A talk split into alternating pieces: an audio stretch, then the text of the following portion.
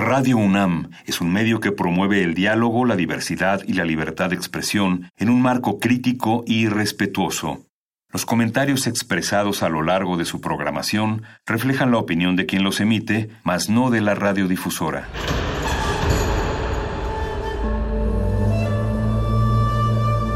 Un templo para la apreciación del ser mediante el sonido. mediante el sonido. Para nosotros. El sol sale durante la noche. Nuestros gritos llevan la mesura del silencio. Y el descontento está lleno de baile y risas. A todo, incluso a nosotros, nos resistimos. La universidad Ustedes y nosotros somos de Resistencia modulada.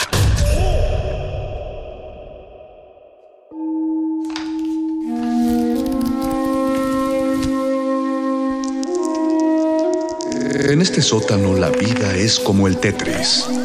Si haces algo bien, desaparece. Pero tus errores se acumularán hasta hacerte perder. Hay quien dice que la vida solo te da una oportunidad. Aquí, siempre tendremos otra vida. El calabozo de los vírgenes.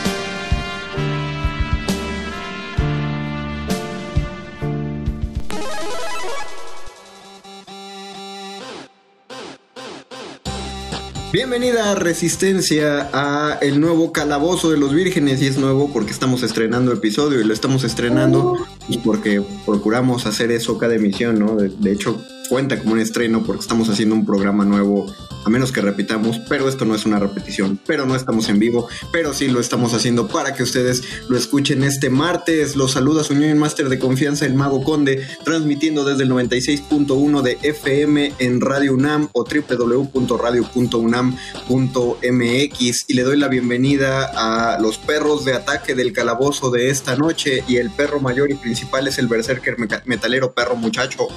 Hola amiguitos, ¿cómo están? Me encanta que este programa tenga que ver con perros y con animales. Me siento en casa. es tu, es tu headliner, perro. Tú eres la estrella de este show. Ah, no, no me digas eso, por favor. Jalando la correa de perro muchacho está nuestro sanador sonoro, Paquito de Pablo, que nos propuso hablar de perritos y de animales el día de hoy. Bienvenido, Paquito. Órale, quieto. Buenas noches. Sí. Sí. Y también se nos une porque la semana pasada fue todo un éxito y recibimos una cantidad ingente de tweets pidiendo lo que regresara. Nuestro chamán radiofónico, el querido Betoques, está otra vez en el micrófono. Hola, Beto. Hola, hola, hola. Oh, me alegra estar de vuelta. Y además, qué chido saber qué dirán en una semana, ¿no? ¿Qué nos dirán en una semana? Podremos responderles en el siguiente programa, pero sí acuérdense de esa ventana del tiempo. Oye, Beto. ¿Dónde? ¿Cuál es tu animal favorito? Mi animal favorito, así ya de plano, con ese. Qué difícil. Sí, sí, sí. Eh, la verdad, por un buen rato había sido el lobo. ¿Sabes qué? El albertosaurio. El albertosaurio es mi animal favorito. Fue un dinosaurio. ¿Así existió? Sí, sí existió. Me parece que es el antecedente del- de lo que se le sería como el velociraptor. Eh, ahorita les digo como que en qué era estuvo, pero, pero sí existió el albertosaurio. Yo, pe- yo pensé que era tu apodo en la Ibero. Wow. Yo pensé que era tu apodo en Morena. Ah. Wow, wow. No, no me pongas aquí partidos, ¿eh? y menos ahorita, perro, menos en esta etapa de Sí, pues, en, en- en periodo electorero, no, Sí, no. justo, justo ahorita menos, ¿eh? De chiste. Pero mira, el, el albertosaurio sí es del Mesozoico. Exacto. Digo, es, es- el Mesozoico duró miles de años, pero bueno, ahí. el periodo mesozoico, digamos, o sea, sí, sí perteneció a ese albertosaurio. Wow, no sabía que había una. Qué chido. Ahora, ahora ya me alegro de también llamarme Alberto. Sí, es un buen motivo. O sea, si te soy sincero, Conde, justo cuando topé esto, dije, ah, pues esto está chido que me llame Alberto, me puedo relacionar con Albertosaurio. ¿Pero qué fue primero, el Alberto o el albertosaurio? No, el Albertosaurio, no hay duda. O sea, pero, pero primero se llamó albertosaurio y luego alguien dijo, yo soy Alberto, como el albertosaurio. Probablemente un paleontólogo con Sí, un poco sí. de gol dijo, ay, ¿saben qué? Que se llama el Bertosaurio. Así, nada más. Ustedes coméntenos cuáles son sus animales favoritos de la cultura pop, de sus juegos, de sus películas, de sus héroes, de sus series, con cuáles animales se quedan. Si pueden centrarlo en perros. Es que realmente tengo que, tengo que, querida audiencia, ser sincero con ustedes. El planteamiento original del programa era ver si podíamos centrarnos en los perros, pero lo abrimos animales por el miedo de que esas cuatro patas nos quedaran cortas. Así que lo abrimos, pero si lo podemos jalar hacia los perros, pues padre. Y justamente para irnos metiendo en ambiente nostálgico y perruno, vamos a escuchar el tema original de Underdog. Es una canción muy rápida, es de la caricatura original de los años 60, que buscándola, porque yo recordaba haber visto la caricatura, pero no recordaba la canción, y es porque creo que en, en el español latino no le hicieron una traducción a la canción. Había un intro de la caricatura, pero no creo que no llevaba rola. Si, si tengo mal el dato, pues alguien corríjalo.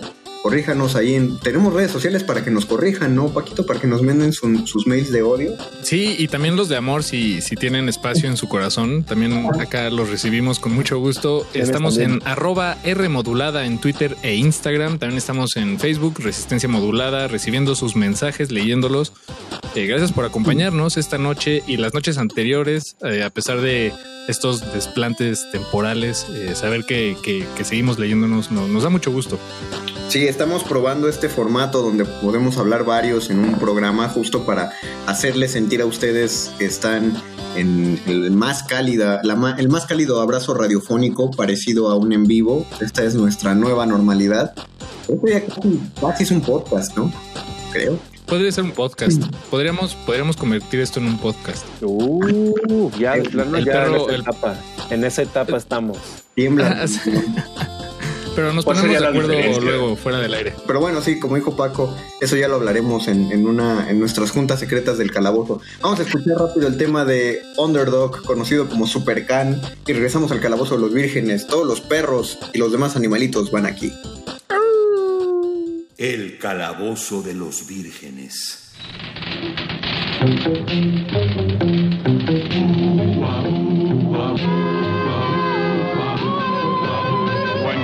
In this world appear and break the laws that they should fear and frighten all who see or hear, the cry goes up both far and near for. Underdog.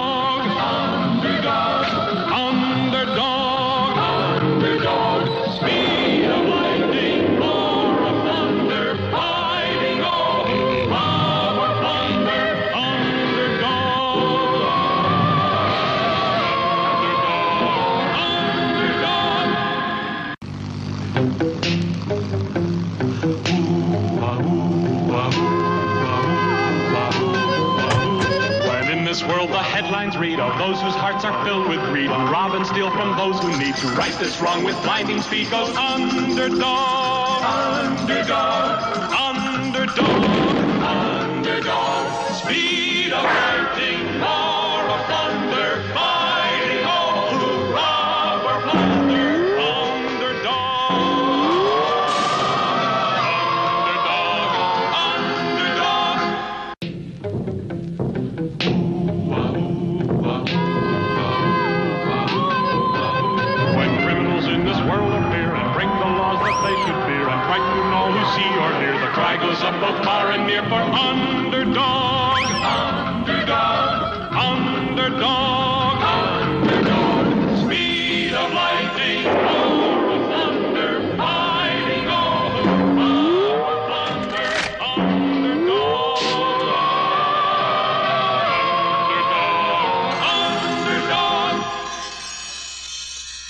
calabozo de los vírgenes. Escuchamos el tema de Underdog de Super Can, que también encontré que hubo una adaptación live action hace poco y pasó muy sin pena ni gloria. Más bien con tanta pena que, que por eso ya casi no lo mencionan. Eh, yo creo que, que ya era la última de lo que esperábamos de estas películas que yo detesto, donde los perros hacen cosas. Eh, Si hay, una- películas que odio son Beethoven y las de Body Superestrella, esas de Body juega Ah. Body juega béisbol porque en el reglamento no hay una regla que especifique que no pueden jugar perros en los equipos.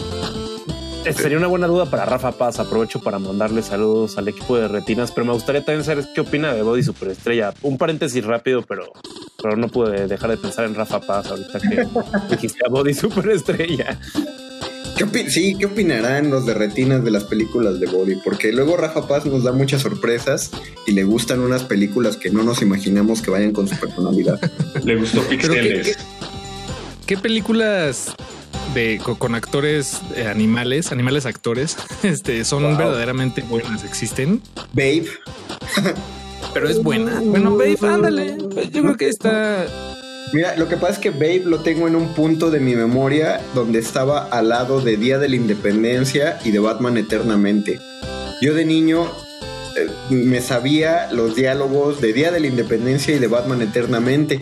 Y hace unos años volví a ver Día de la Independencia y vi que es pésima película y no entiendo por qué me gustaba tanto de niño.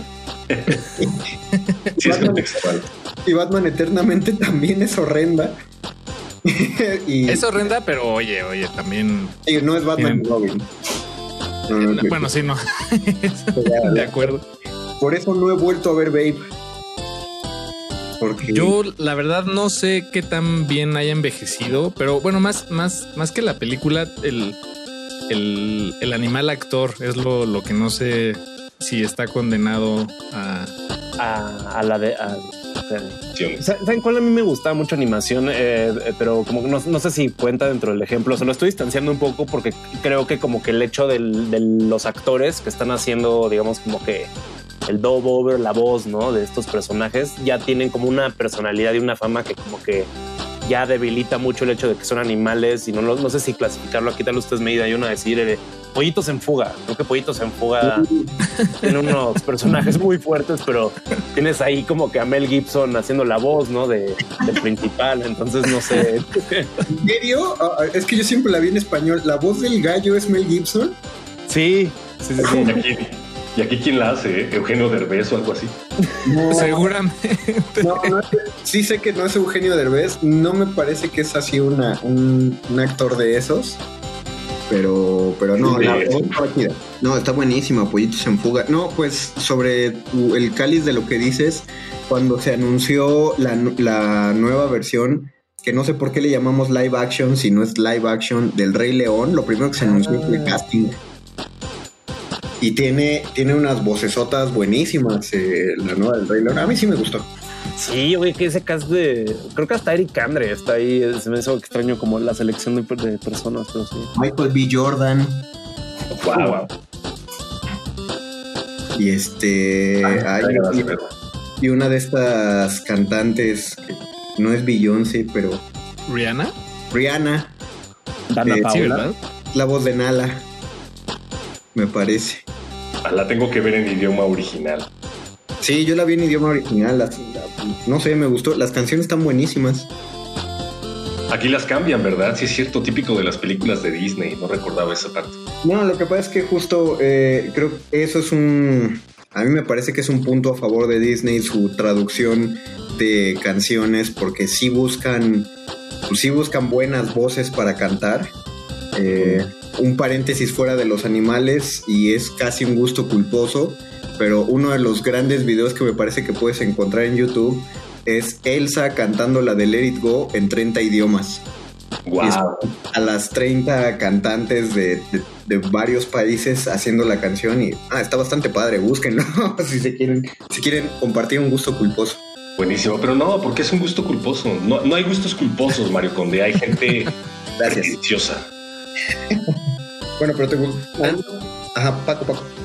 Eh, digo, estaba pensando en que hay, digo, to- todo esto de las voces de, eh, de personas famosas o talentosas para las, los personajes de animales me, me parece excelente. Pero digo, también hay person- personajes animales que no tienen voz y que son sumamente entrañables, como Mm. recordemos a Scooby-Doo. Wow, wow. Pero Scooby-Doo sí tiene voz. Bueno, si no tienes toda la razón. Sí habla, Más bien, pero no es una especie de. Sí, no tienen toda la razón. Habla, habla Es- poquito. Habla poquito. No, sí, pero. Y es muy entrañable, pero la verdad, no es de mis perros favoritos. Drupi sí habla. Drupi tiene. Drupi sí es de mis perros favoritos y él sí. Él, él de hecho, Drupi es un puente muy interesante que, que une esta emisión con la de la semana pasada. Porque Drupi es un personaje muy, muy triste eh, o blue en el, eh, en, en- en el término en inglés que, que refleja no el color, sino la, la emoción. Era Pero muy es- carismático, ¿no? Y a la vez muy melancólico. Sí, no recordaba a Drupi. Wow. Es que creo que eso es un gran ejercicio de los animadores, donde tomaban un animal y más que antropomorfizarlo, buscaban qué emoción te transmite ese animal en general, ¿no? Y es un, y es un recurso tanto de un estilo de actuación como que se mantiene en la animación. Si quieres eh, un animal que sea acelerado, pues te vas a agarrar principalmente conejos o ardillas, ¿no? Por, por- porque de alguna manera sientes que esa es su vibra, o colibrís. Entonces, el hecho de que hayan agarrado a un perro de esta raza, de tipo bulldog, y ves su cara y, y yo creo que los animadores dijeron, bueno, yo veo estos perros y me transmite que están tristes todo el tiempo, los cachetes colgando, Claro. las ojeras, las orejas largas pero, pero caídas. Entonces era, era casi natural que lo convirtieran en ese personaje. Eso que dices es muy interesante porque, ajá, exacto, un sería todo un reto de, de diseño de personajes hacer una caricatura de un colibrí que emita tristeza, ¿no? Tendrías que darle ahí unas cualidades que, que no necesariamente son parte del colibrí. Y, y como dices, tal vez eh, eh, los perros de estilo bulldog naturalmente te, te, acortan esa distancia, ¿no? Oye, Es como- y Ajá. Hay casos en los que probablemente dos autores tuvieron dos perspectivas diferentes de cómo debía comportarse o no cierto personaje y en algún momento se encontraron. Me estoy refiriendo al caso en concreto, por ejemplo, de Tribilín, que tiene de mascota a Pluto. Tienen No. personalidades completamente diferentes. Pluto se Pluto- de la... Esta es mascota de Mickey, solo corrección rápida. Ah, bueno, sí, tienes razón. Es, Pero sí conviven en el mismo. Pero sí he visto, sí llegué a ver caricaturas en donde, eh, por conveniencia de la trama, Pluto resulta ser mascota de Goofy. Sí, y Pluto sí, llega o sea, a burlarse de Goofy, ¿no? Por su... Mickey, Mickey podría salir de viaje y encargarle perfectamente a Tribilín que cuide a Pluto y no, no sería nada raro. Sí. Justificaciones. Hay que hacer Pero, un pero spin-off ajá, Tribilín. Tribilín es, es, es este, es, es como un poco esta, representa esta antropomorfización. ¿Cuál es el término? Ibas bien. Le empleaste bien. Sí, de, de- de lle- llevar a los personajes animales eh, a resultados con, con ciertas características humanas. Eh, Tribilín está ahí en un punto medio un poco incómodo, creo, para las categorías. Sí, creo, creo que ya encontré un mejor ejemplo de lo que estaba tratando de ejemplificar. ¿Te acuerdas del perrito que aparece en la saga de Majin Buu? Ajá. Sí, Que es tierno, es carismático, te preocupa que algo le vaya a pasar en medio de la batalla, eh, pero no habla. Y por otro lado tenemos al rey de las naciones. ¿Se acuerdan del rey de las naciones de Dragon Ball? No, pero así me acuerdo Ah, que sí. hay un montón de, pe- de personajes, al menos se descontinuaron en Dragon Ball Z, pero en Dragon Ball sí había muchos personajes que eran cue- cuerpo humano y cabeza de, de tigre, de perro, de gato. Creo que este personaje en particular es curioso. Paco es el experto en Dragon Ball, pero yo me acuerdo que lo vimos por primera vez, como dices, en Dragon Ball, en la saga de Piccolo, como un político así súper serio y consternado por el destino de la humanidad. Y Era luego como un perro azul. es un perro azul con bigote. Sí, con bigote. y luego lo retomaron en Dragon Ball Z en la saga de Cell, o me equivoco. La verdad no me acuerdo. Creo que sí, eh, perro. Creo que tienes toda la razón. Digo, representa. él, él es la voz. Ajá. Él, es la voz del- de las sociedades en peligro, ¿no? Por, eh, por ser extin- O sea, en realidad no, no juega un papel más que estar preocupado por la ciudad o por todas las naciones. Sí, como una especie de vocero de las Naciones Unidas, ¿no? Por ponerlo en algún ejemplo más mundano, pero a lo que voy es que me daba mucha risa ver la actitud de ambos personajes, a pesar de que ambos eran perros. Akira Toyama eres un genio, gracias. Y, no- y, y lo impresionante de ese, de ese universo es que nunca te buscan justificar el por qué existen eh, criaturas humanoides con cabeza animal. Y, y no plantean que sean de una raza o algo así. Sí, no, nada más está ahí. Eso es, eso es suficiente.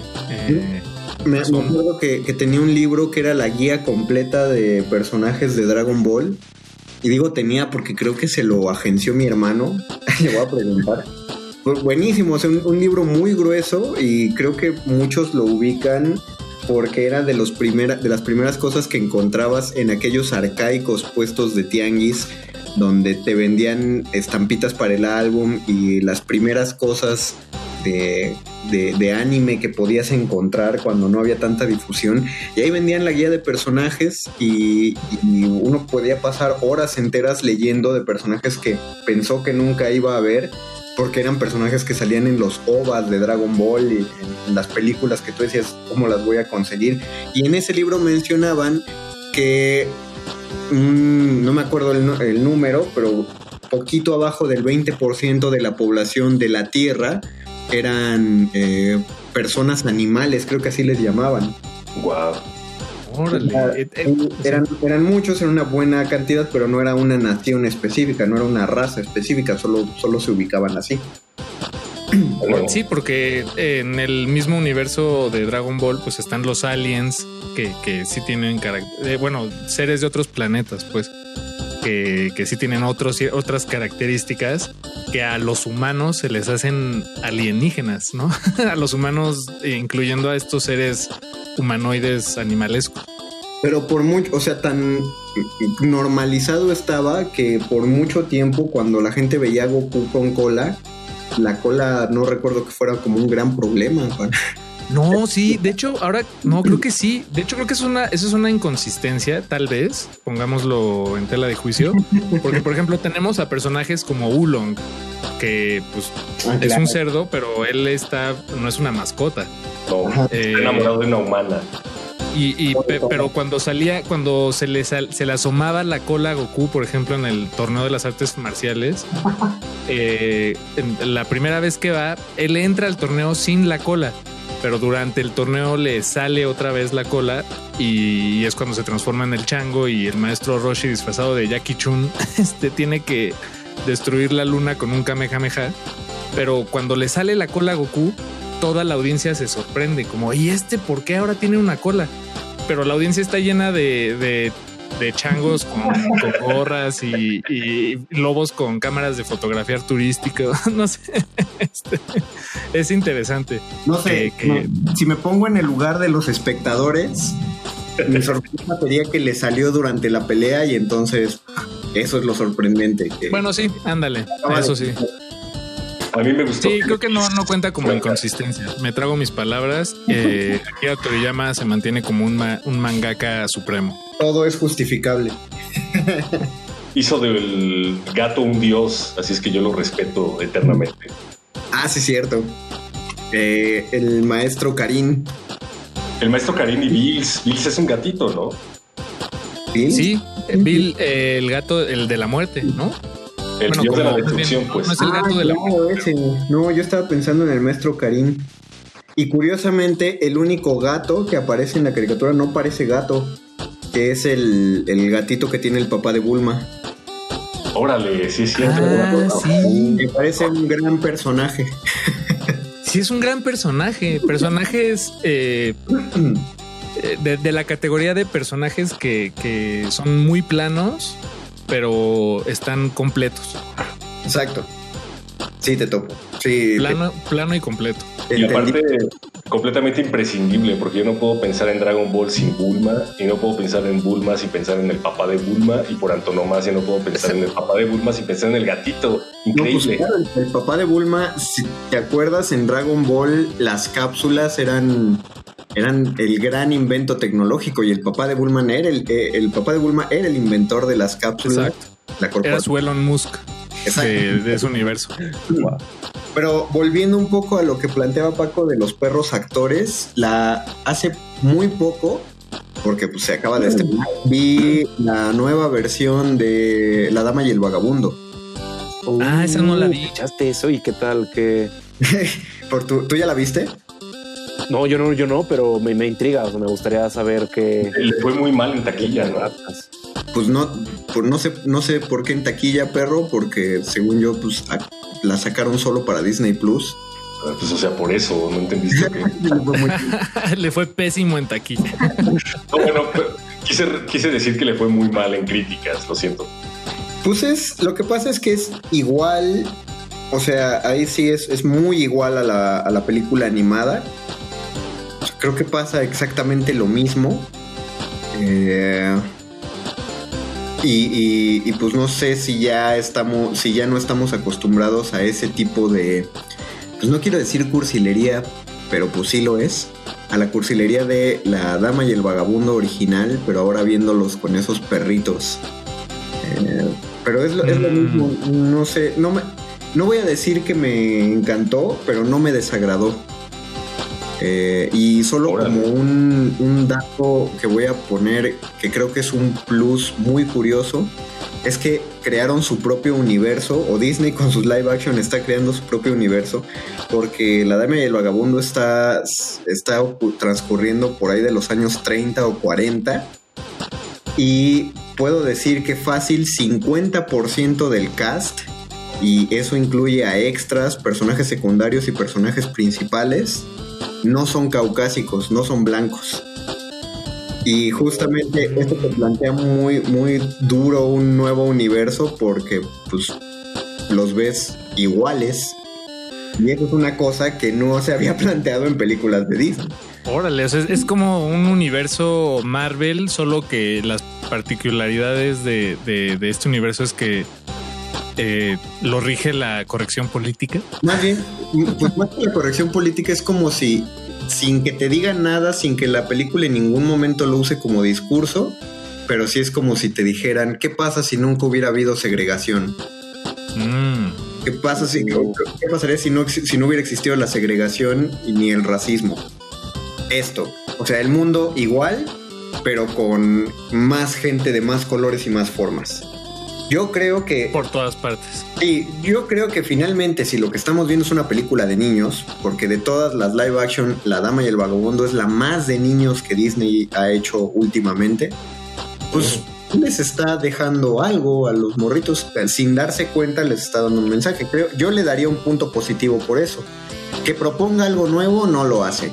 Y que los perros, eh, cuando no son perros, sino son enteramente animación CGI, se vean de lo más real, no, no se ven de lo más creíble. Me gustaron más los leones del Rey León.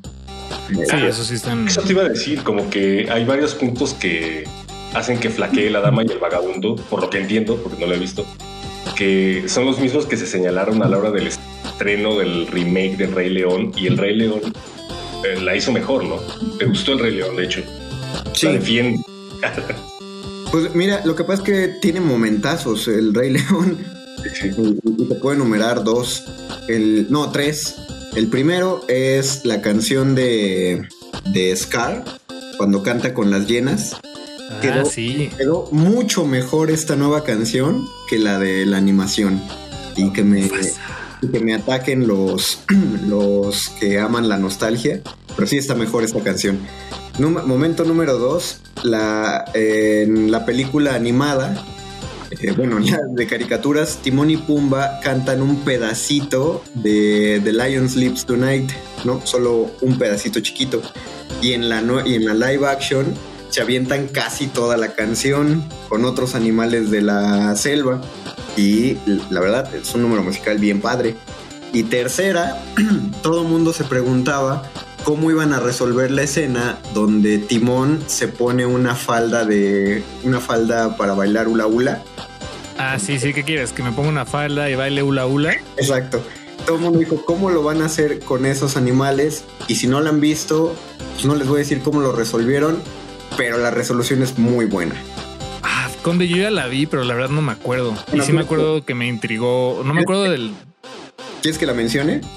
Sí, ya, ya- sí. está- es- ¿Están de acuerdo, audiencia? No. No.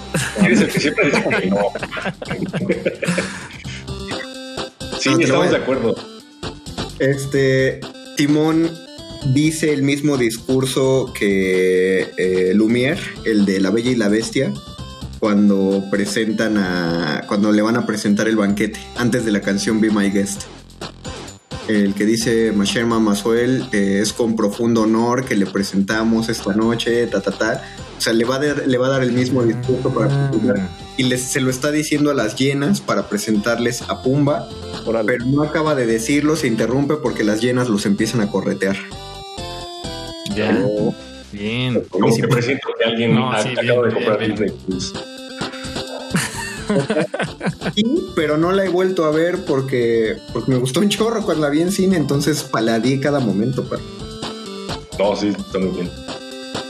Creo que es buen momento para hacer una pausa musical eh, de otra de las grandes. La verdad, la- mi canción no es la favorita. no- la canción no es mi favorita, pero pues nadie en Resistencia puso peros a que la pusiéramos. Y creo que va a levantar ánimos. Entonces vamos a escuchar la de Quiero mover el bote del Rey Julian de Madagascar. Y es nada más porque Madagascar carece de otras canciones. Entonces vamos a escucharla y regresamos al calabozo de los vírgenes. Todos los animales van acá. El calabozo de los vírgenes. Quiero mover el bote, quiero mover el bote, ¿le gusta? ¡Mueve! Quiero mover el bote, quiero mover el bote, quiero mover el bote, ¿le gusta? Quiero mover el bote, quiero mover el bote, quiero mover el bote, ¿le gusta? ¡Mueve! Quiero mover el bote, quiero mover el bote, quiero mover el bote, ¿le gusta? ¡Mueve! Todas las nenas del mundo, su rey Juliet ya está aquí. Amo a todas las nenas que les gusta mover el cuerpo. Cuando mueven el cuerpo, lo mueven lento y suave y sexy, ¿ok? Qué linda estás, sin maquillaje ni más. Belleza genuina que turta a los hombres. Qué linda estás, sin maquillaje ni más. Belleza genuina que turta a los hombres. Nena, físico genial, espectacular. Físico perfecto, estupendo, sin rival. Nena, físico genial, espectacular. Físico perfecto, estupendo, sin rival. Nena, dulce y linda, ven. En tu movimiento suave como el mar. Y nena, ven con fuerza y pasión. En tu movimiento suave como el mar. Mi nena, dulce y linda, ven. En tu movimiento suave como el mar. Mi nena, dulce y linda, ven. En tu movimiento suave como el mar. Nena, quiero mover el bote. Quiero mover el bote. Quiero mover el bote. ¿Le gusta? Quiero mover el bote. Quiero mover el bote. Quiero mover el bote. ¿Le gusta?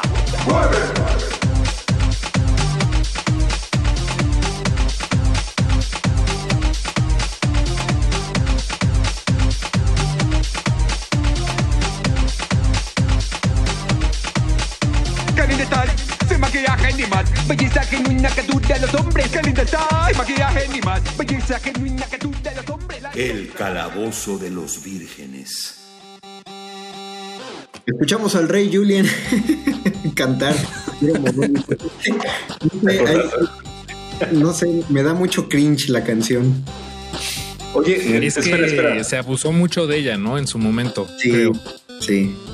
Como hasta de que ringtone, ¿no? Lo escuchabas desde celular. Es esa canción que como que se contagió tanto que lo escuchabas en, en un Sí. auto, en la calle, en un puesto, en un celular. E- Eran los minions de ese momento. Sí, Exactamente. Bien. Me acaban, de, expli- me acaban de explicar que cringe es el equivalente a como que te da ñañara. no sé qué es. La ñañara. No hay, no hay otra palabra en español que defina mejor cringe, ñañaras. Ok. Ñañaras. Solo quería estar seguro porque lo he escuchado últimamente y no quería quedarme atrás. Gracias. Y de hecho, qué bueno que lo planteas porque yo quería decir ñañaras, pero no sabía si me iban a topar todos. Pero No, qué sí, bueno. sí, creo que se aplica. Y me gusta mucho también como el sonido de esa palabra para la descripción de, de la sensación, ¿no? Como que hasta como que es un sonido que viene de tus dientes. Eso eh, tiene una palabra, si no me equivoco, Beto. No sé si tú la conozcas, Conde, o tu perro, pero cuando las palabras eh, como que se asemejan, lo, lo que significan y cómo suenan tienen cierta relación. Como ña- que, que ñañara te dé ñañara, por ejemplo. Sí, creo, creo que sí tiene algo que ver con onomatopeya, como dijo el perro. Pero la onomatopeya no necesaria. Bueno, sí, es, eh, o sea, está ligado, pero creo que hay un término más específico. Sí, porque la onomatopeya es más de sonidos, ¿no? Ajá, sí, sí, sí. Y esto es que el sonido de la palabra, sea, o sea, como si amarillo, por ejemplo, te sonara a, a lo amarillesco de las cosas, Sí. la palabra. Y no sabes definir si es porque ya ubicas el significado de la palabra. Exacto. porque la palabra sí transmite el significado. Sí, sí, sí. Sí. Se borra. Eh, si alguien, algún miembro de la audiencia, algún lingüista, profesor, qué sé yo, eh, co- co- conoce esa- esta respuesta, por favor compártanosla. Estamos leyendo sus comentarios en arroba R modulada en Twitter y en Resistencia Modulada en todas las redes sociales. Si tan solo hubiera alguien de muerde lenguas, la sección de literatura de Radio UNAM. Es que, es que yo, yo soy de letras, pero teatro, ahí no te explicaban esas cosas. Luisito Flores, y- o en nuestro caso, Víctor, el Bofes, él sí nos hubiera. Ay, Víctor, conéctate Sí, caray. para que te digamos. Este, antes de soltar una pregunta que, quiero hacerle a los rolocutores, va mi recomendación de la noche, ya que el perro mencionó Disney Plus, para quienes están aprovechando esa plataforma. Hay una serie documental buenísima y lamento mucho que no tenga más episodios, nada más tiene como cuatro o cinco, que se llama Mundos Alienígenas y juntaron a una serie de astrofísicos, de geólogos y de biólogos para imaginar cómo podría ser la vida en otros planetas eh, y lo basan en planetas reales, planetas que la NASA conoce. Entonces plantean cómo sería eh, vivir y cómo se pudieron haber adaptado esos animales de otros mundos. Y está muy padre porque pues hacen animaciones donde crean estos, estos Ah. animales. Sí, Conde, creo que eso también está en Netflix, además de en, Ah, no, en Disney Plus. Si está en Netflix, entonces olviden Disney Plus. Yo la vi en una de esas dos. Un fin de semana donde me estuve dando documentales de ambas plataformas y las mezclé. Pero si está en Evítense el gasto. eviten el gasto y ya váyanse a Netflix. Cómprela Sí fuera está muy buena esa serie, Conde. Sí está, sí está muy buena. Eh, está interesante pensar en cómo la, la- los animales de alguna manera son resultado del un diseño sin querer desde la óptica de la evolución, Ajá. eh, de, por reaccionar a sus entornos. Entonces está padre hacerlo como al, al revés, ¿no? Plantear un entorno y hacer un trabajo de ingeniería inversa para imaginar cómo, cómo serían los animales de ese determinado planeta. Está buenísima, sí, recomendada. Sí, dénsela. Y les digo, son pocos episodios, eh, como de media hora. Entonces, sí, y, visualmente se disfrutan un chorro. Eh, pero la pregunta que quería hacer es, los animales nos llaman la atención tanto que, o sea, ya lo planteamos en Dragon Ball, ¿no? Hay, hay, hay seres pues, humanoides que tienen cabezas de animales solo porque sí, pero ya eso ya les da un rasgo y los superhéroes siempre han aplicado la cosa de tener un animal que tenga que ver con ellos, ya sea por un experimento este, radioactivo, que de alguna manera la radioactividad se pensaba que daba poderes, sí. y le otorgaba al, al personaje poderes similares a los del animal, o había otros, como Batman, que no tuvieron un accidente científico, pero sí adoptaron rasgos de los animales. Así que le pregunto a los relocutores, si ustedes fueran a ser mordidos por un animal inyectado con radiación o agarraran un animal para emular sus poderes, ¿a cuál sería? Muy buena pregunta. un Bien, murciélago no, no la había venir. Por ejemplo, eh, por ejemplo, Betoques, no sé si él, si su superhéroe sería el Albertosaurio. Eh, pues, pues fíjate, o sea, justo con esta pregunta, yo más bien a mí me gustaría remitirme más como algo como me estoy imaginando de que lo- los adquiero, digamos, ahorita, ¿no? En, eh, en Ah, sí, este- en este momento. en esta época, en este momento. Entonces me gustaría a- algo que sea pues más a mi favor, ¿no? Que se adapte más a las circunstancias del presente, de la época. Ah, yo creo que tal vez me gustaría asimilar los de un depredador fuerte, sin duda, ¿eh? Un depredador así bravo.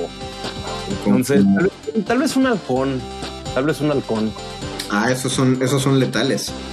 Ah, tal vez, pero, ¿sabes? Me echaría el volado de hacerlo en tierra, pero creo que sí me echaría Híjole, pero es que creo que sería como que, que me desgarrara, ¿no? Tal vez que me desgarre la espalda un halcón y es que no, no me imagino cómo me lo transfiere de una manera que no sea amistosa, ¿sabes? Porque Ah, también sí, un eso poco es lo que me estoy arriesgando con esa Tal vez, mordida. tal vez te estabas echando unos esquites en Coyoacán y te cayó un poquito de pipí de halcón en tu vasito. Va. Pipí radioactiva. Me parece bastante agresivo y a la vez eh, con posibilidad de sobrevivir.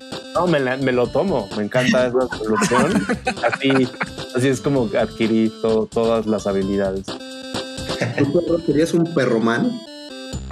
No o lo sé. de animal. No lo sé, eh, Betoques me acaba de poner en esta disyuntiva, no lo había pensado. O sea, yo hubiera pensado en un murciélago radioactivo para ser Batman o en alguna araña radioactiva para ser Spider-Man, pero no había pensado en la posibilidad de convertirme en un Man-Bat o en un Spider, en un Man-Spider. Eh, estaría extraño. Por- porque ocurre mucho, ¿no? ¿Te acuerdas la versión que sacaron de los superhéroes de DC pero ideados por Stan Lee? Sí, el, y, eh, imagina a Stan Lee reimaginando el universo DC. Buenísima. Y- se imagina a Batman como una especie de ente humanoide, pero que es más un monstruo murcielaguesco. Y bueno, pienso que eso me podría ocurrir a mí. Ah, no, no, no, no, no. Es que lo, lo tienes que leer. La máscara. La máscara es más parecida a un murciélago, pero no, eh, no lo obtiene por superpoderes. Respetó, no, respetó la idea de que Batman se haya entrenado a sí mismo, pero lo que sí le quitó fue el dinero. El, el Batman de Stan Lee, de hecho, es un ex convicto. Ah, me encanta. Y, se, y justamente se entrenó en combate en, en las calles. Wow. Sí, de hecho, la, el, el Batman que imaginó Stan Lee fue la génesis para que nosotros hiciéramos la serie del hombre murciélago. Está increíble. Yo pensaba que sí era una especie de monstruo que se había antropomorfizado. Sí, lo parece por la máscara, pero no, no, no, no, no lo hace así. Oye, me estaba enterando de que Batman tuvo una mascota perruna Sí, que lo utilizaba como sabueso y le ponía máscara. Dios mío. Wow. en la época en que, en que todos debían tener perros, justamente porque llamaba la atención que existieran, pues de ahí salió Crypto, que fue creo es- el más famoso de todos. Ese es un temazo. ¿Ese cripto fue canon o le pasó como a Harley Quinn que apareció en alguna caricatura de manera coqueta y luego lo retomaron? No, no, sí es canon. De hecho, déjame buscarlo ahorita porque según yo hay una serie de cómics de todos los superanimales. Ah, qué divertido. Voy a echar un volado así de, de ignorancia friki, pero, pero me, me- me parece que no es tan proporcional la cantidad de mascotas, digamos, animales de poder acompañantes que tienen los superhéroes a comparación de los villanos, ¿no? Los villanos tienden a tener más mascotas. Eh, no, no, me- yo, yo me estoy, este, eh, o sea, podría suponer, arriesgarme a suponer que los superhéroes tienen más mascotas que los villanos. Están acompañados más de animales que los villanos. Sí, creo que sí. Los villanos más que mascotas tienen bestias para atacar. Mm, pero digamos no son como sus amigos, digamos, nada, son como que son sus herramientas de, de ataque o de intimidación, ¿no? Ajá. A ver, perro, ya te tengo el dato. Hay dos maneras. Puedes encontrar Crypto and Friends, que es como la Liga de la Justicia de perros. Son todos perros. Eh, y hay otro que es la Dog Star Patrol, que es una patrulla de perros estelares. Y curiosamente, aunque todos se ven bastante alienígenas, entre ellos destaca el perro Batman. wow. ¿Qué es el perro de Batman? ¿O solo el perro Batman? No, yo digo que sí es el perro de Batman porque tiene, tiene el logo de la Batifamilia y eso es marca registrada, güey. No, no cualquiera. Ay, conocieron a Scooby-Doo, wow. Qué interesante que sea perros y no gatos. No, también ahí entraría el, el otro, el otro universo de, de Spider-Man, donde existe Spider-Ham, pero en ese universo todos son animales. Spider-Ham, que es el puerco araña, ¿no? Literalmente. Literalmente puerco araña. Yo me acabo de enterar de que existe un Spider-Cat, que es literal, eh, literalmente, que es relativamente reciente, apareció en 2012. Y que es el, también un gato que lo mordió una araña radioactiva. ¿o? Es un gatito que tenía muchas ganas de balancearse por la ciudad y combatir el crimen y un día se convirtió en Spider-Cat. Eh, pero pues hay tantos multiversos en el eh, en Marvel Comics que la verdad es que no sé si sea canon del propio universo 616. Está increíble. Me encanta que hayan eh, retomado a los gatitos y no a los perros. Siempre eran perros. Oye, pero no nos dijiste qué, qué animal serías tú superheroico. Ah, pues me gustó la idea de ser un man-bat. ¿Y, ¿Y tú, Paquito de Pablo? Yo, yo me iría por el chango. Me gusta, eh, o sea, está muy cerca de, de lo que ya sé hacer. Eh, lagar- lagartijas, sentadillas, pero, pero bueno, con- me, me gusta la idea de tener una cola y, y me gusta imaginarme como Monkey. ¿Se acuerdan de Monkey, el changuito superhéroe que pertenecía al universo de Dexter? Era Sí, el superhéroe de más las chicas poderoso superpoderosas. del universo de Dexter. Sí, de Andy Tartakovsky. Eh, pues ese changuito superhéroe siempre me gustó mucho eh, porque, pues sí, por- es, es mili, o bueno, es, es, es este de, de- es de golpes, es de a los trancazos y la agilidad y eso, eso me gusta. Algo muy chido de ese, de ese monkey, que, o sea, me- qué chido que lo hayas dicho, Paquito. Eh, me late como que este como equilibrio constante que tiene, ¿no? Porque en un momento como que, o sea, creo que hasta como que medita, ¿no? Como que tiene Sí. un ritual antes de transformarse y como que sí tiene como que este distanciamiento en el que es violento y pues, digo, es más como feroz y está a la defensa y atacando. Y luego es como que muy cariñoso, ¿no? Como con su, no sé si es su entrenadora o, o, o sea, pero tiene como este equilibrio. Tiene toda una historia, o sea, se puede hacer una película con, con lo poquito que planteó Andy Tartakovsky en, en Monkey. Lo, lo, lo medio hizo en un episodio donde aparece el devorador de mundos, Barbacore. Ándale. Sí. Barbacore llega a, a comerse al mundo con su emisario, la cuchara de plata. El que es como el Nick Fury de ese mundo, que ahí sí ya no, me, ya no les manejo el dato de cómo se llama, porque ese Nick, eh, ese Nick Fury eh, se comunicaba con una agente, que es la que dijo Betoques que era como la novia, y ella llamaba a Monkey telepáticamente. Y como Monkey siempre estaba meditando en el laboratorio de Dexter, así es como recibía la señal de que el mundo lo necesitaba. Y entonces Monkey viaja a los cuarteles especiales de los amigos justicieros, que es donde estaban el Mayor América, eh, Val que era el dios del rock, eh, Gigantón, que era como su Hulk, y aparecían otro chorro de personajes que el mismo Jindy Tar- Tartakovsky creó para ese universo. Pero ahí se notaba pues, lo mucho que Tartakovsky eh, amaba el mundo de los superhéroes porque uno tiene ganas de verlos más. O sea, eran Sí, claro. los en ese episodio. De hecho, ahora, ya estoy recordando un poco la historia de Monkey. O sea, él, él, él era un chango normal que obtiene estos superpoderes, pero cuando los obtiene es cuando se vuelve eh, pues violento, que es eso que tú recordabas, Beto. Y esta eh, agente de esta organización como de, de- de superhéroes, y- ajá, ella es la que le da una banana y como que y lo, y lo calma y se vuelve su, su confidón.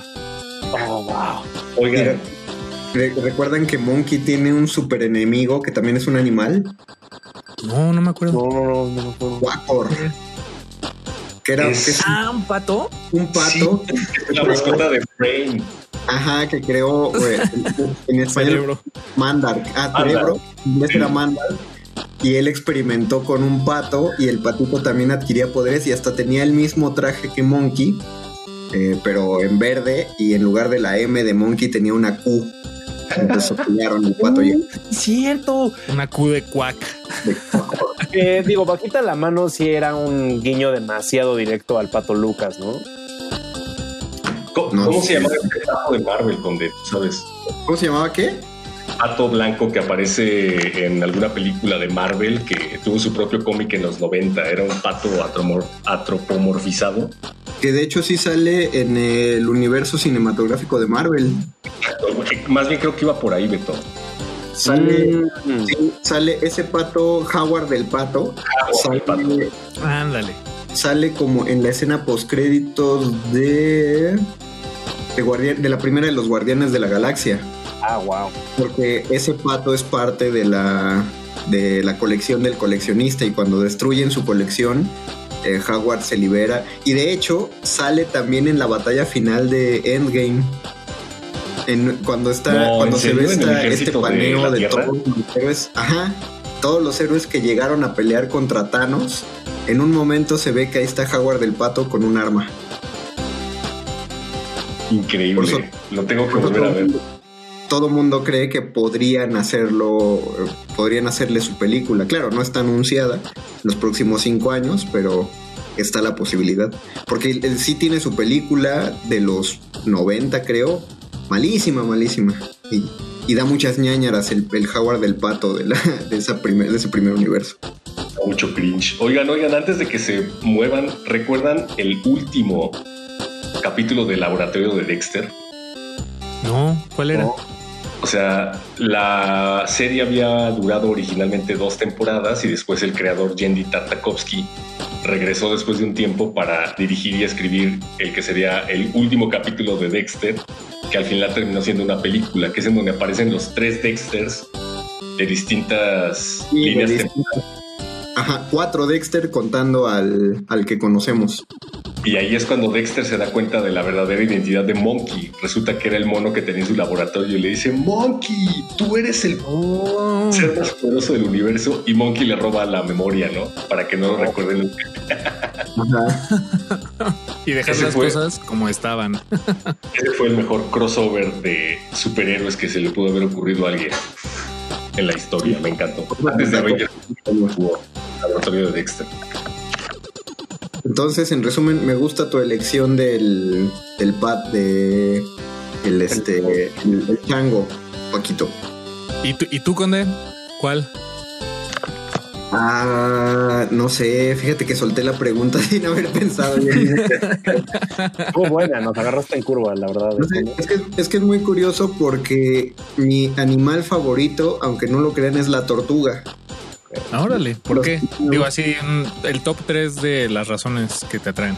Pues me parecen muy pacíficas, bonitas, y, y como que todos se lo toman así de Tranquilamente. ¿no? O sea, es, es como muy pacífico. Y eh, yo no lo conocía, pero viendo la serie de Flash, vi que eh, Flash tiene un enemigo que tal cual se llama The Turtle. Y es un gran enemigo porque de hecho el tipo es muy lento y uno podría creer que es muy torpe, pero su superpoder de supervillano es que eh, él puede ralentizar a quien sea. Entonces así es como roba. Entra a los bancos, hace que todos se no se puedan mover o se muevan muy lento y entonces él pasa, saca el dinero y se lo lleva. Y entonces es, el, es un enemigo perfecto para Flash, porque cuando Flash va a detenerlo, la tortuga lo ralentiza y Flash ya no se mueve ni siquiera a velocidad humana normal. Entonces, se mueve más lento que un humano normal. ajá, exactamente. Órale, no, pues le dan la torre a Flash. Creo que creo que poderes de ese tipo de poderes de tortuga estarían padres, pero no sé, igual y un gato. Pero ya existe Gatoman en los Padrinos Mágicos, así que no lo sé. Podrías ser Gatúbela y te podrías enamorar de Batman. Gatúbelo, O sea, Black Panther. Gatubelín. Ah, claro, Black Panther. Y yo no quería dejar cuan- ya, ay no, ya sí lo voy a ya. dejar porque ya se nos acabó el tiempo. Wow. ¿Quién lo diría? Bueno, nos aventamos un buen rato en esto, pero agradecemos a toda la audiencia que nos sintonizó esperemos que nos hayan comentado cuáles eran sus animales favoritos eh, o, o sus adaptaciones animalescas de la cultura pop. Les recordamos que si no leímos sus comentarios en vivo es porque no estamos en vivo, estamos eh, haciendo una transmisión grabada, como será eh, todavía un par de semanas, pero recibimos sus comentarios, dudas, aclaraciones y recriminaciones en redes sociales. Yo agradezco a Perro Muchacho el haber entrado caninamente a esta emisión. Muchísimas gracias, Paquito de Pablo. Me encantó colaborar contigo en esta emisión. No, no, no, yo agradecidísimo con Alberto Benítez Betoques. Hombre, oigan, yo recibo el cariño, les agradezco y sobre todo a la audiencia. Ojalá disfruten y que nos manden un mensaje para poder regresarlo en la siguiente semana y seguir la tradición del tiempo a destiempo. Díganos qué opinan, mándenos amor. Agradezco también a quien sea que le pusiera play a esto allá en Radio Nam. Recuerden que quedan dos horas de resistencia modulada. Los dejamos con los de retinos. Y aquí, hasta aquí termina el calabozo de los vírgenes. Nos escuchamos la próxima semana y aúllenle a la luna. Qué ñoños. Nadie termina un juego siendo la misma persona que solía ser.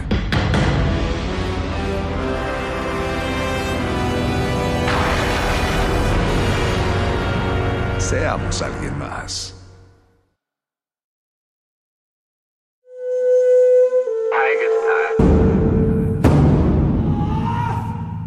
Solo hay dos momentos excelentes para ver una película. El primero fue hace 20 años, en su estreno. El segundo gran momento es hoy. De retinas.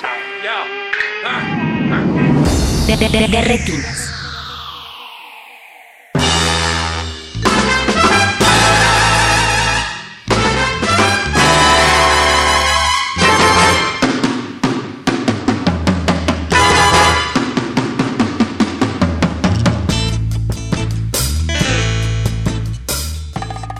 noches y bienvenidos a De Retina, su cabina cinematográfica. Estamos en el 96.1 de Radio UNAM. Mi nombre es Rafael Paz y si el reloj lo permite, hablaremos de cine hasta las 10 de la noche.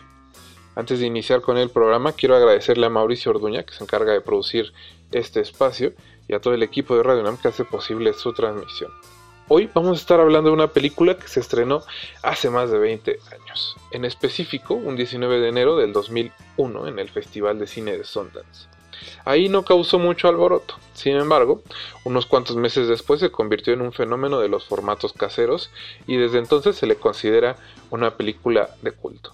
Se trata de Donnie Darko, la ópera prima de Richard Kelly una película que desde el momento de su estreno ha desatado calurosas discusiones entre aquellos que intentan descubrir los significados detrás de sus imágenes y los que aseguran que Richard Kelly es un fraude.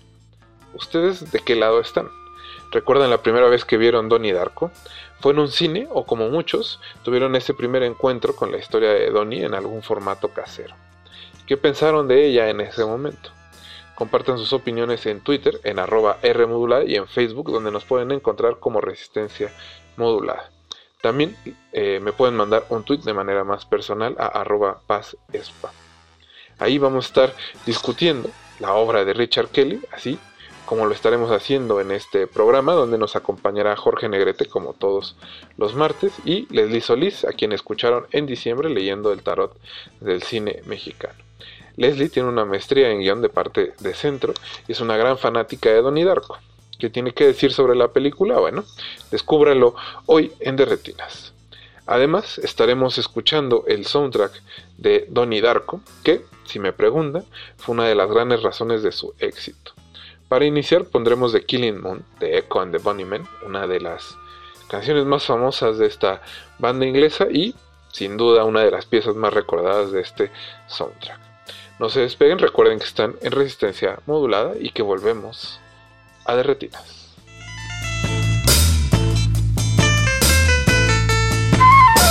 De.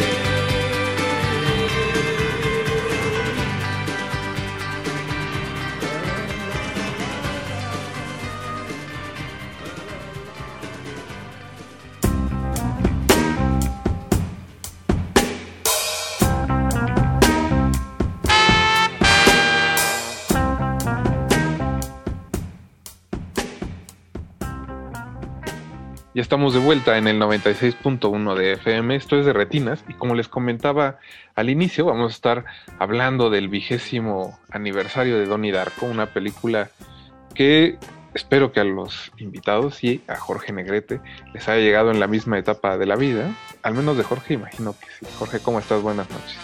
¿Qué tal, Rafa? Buenas noches. Pues sí, eh, efectivamente creo que somos parte de una generación en la que también alcanzó a salpicar este, un poco, digamos, como de,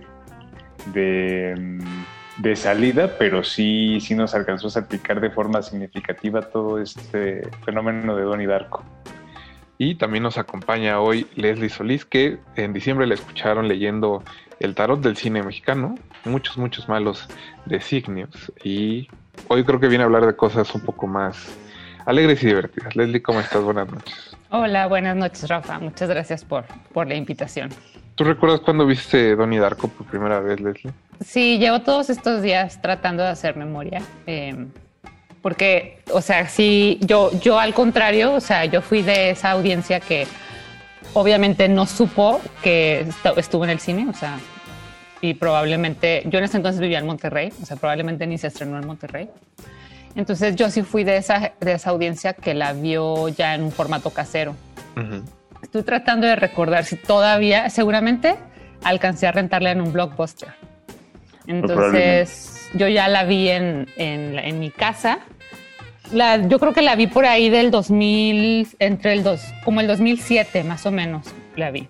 O Ya sea, ya habían pasado algunos años, entonces como que, pues obviamente todo alrededor de Donnie Darko, de su estreno y cómo fue recibido con la crítica, pues a mí me, pues me pasó de noche, ¿no? Fui esa audiencia que la descubrió después. Y también yo ya no la descubrí en mi, en mi adolescencia, o sea, de hecho yo la vi en mi, se podría decir, adultez joven, mi primera adultez, o sea, ya vivía, o sea, ya- ya no vivía con mis papás, trataba de ser una persona funcional, tener un trabajo, etcétera, ¿no? Entonces, creo que es diferente tal vez, o sea, me imagino que si lo hubiera visto, no sé, a los 16, como, como vi otras películas de mi adolescencia y yo sé cómo se llevan esas películas, tal vez Tony Darko tendría otro lugar en mi corazón, pero al verla en esa edad, pues, bueno, pues sí me impactó, ¿no? Pero de una forma diferente, tal vez. Jorge, tú sí tenías como 15 años, 16, me imagino.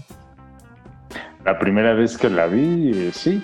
Y efectivamente como, o sea, a lo mejor no como Leslie porque yo no, no recuerdo haberla rentado en un blockbuster, sino que recuerdo que había eh, un puesto que vendía películas afuera de- del Metro Camarones, que yo vivía por Azcapotzalco.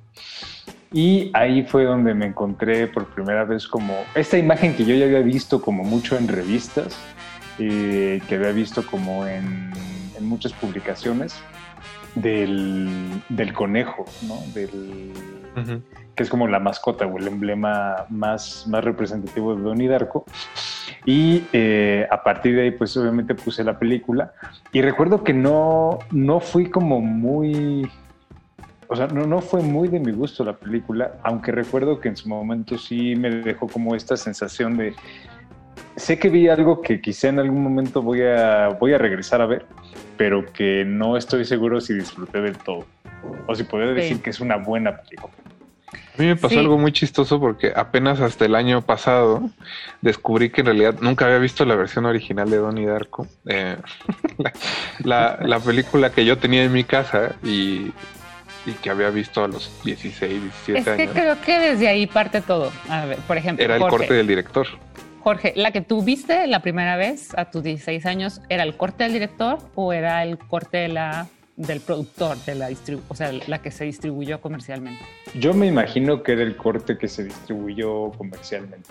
Gracias a Dios. Era algo, sí, era algo mucho más, era algo más corto, porque ya después que este, hace algunos, hace algunos, eh, hace algunos meses también tuve que revisar este Donnie Darko, revisé la versión del director y sí, efectivamente, era, eran películas no radicalmente distintas, pero sí, obviamente había como, había un, un feeling o una, una sensación eh, rara en las dos. Creo que el corte Sí. de Richard Kelly es, es mucho más místico y se acerca más a, a- a lo que sucede en sus dos trabajos posteriores, ¿no? Que en realidad no tienen más largometrajes, solo son tres. Y creo que en, ese, en, en el caso de Donnie Darko, para algunos, como creo que es el caso de Leslie, el productor y el distribuidor le, le echaron una buena mano e hicieron que la película funcionara mejor. Pero la verdad es que yo creo, yo en lo personal me sigo quedando con, con el corte de, de Kelly, porque tal vez en esta etapa de mi vida ya me habla de, de ciertos intereses que se han generado también en los últimos años, ¿no? Eh, meditación trascendental, multiversos, eh, las posibilidades de la metafísica. Y digamos que estoy teniendo una segunda adolescencia con ese tipo de, de temas y que, que están más cercanos a lo que Richard Kelly quería hacer con la película. Oye, Pero creo que, Rafa. le- que tiene ahí problemas. Sí, ajá. O sea, lo que yo te quería preguntar es, cuando viste por primera vez eh, Donnie Darko y que era el corte del director, ¿te pasó lo mismo que a Jorge? Porque me imagino que también la viste como a una edad similar, ¿no? 16, 17 años.